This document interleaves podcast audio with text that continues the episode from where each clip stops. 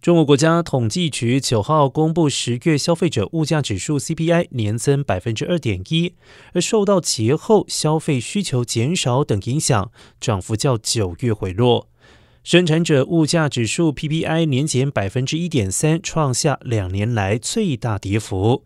国家统计局城市司首席统计师董丽君分析。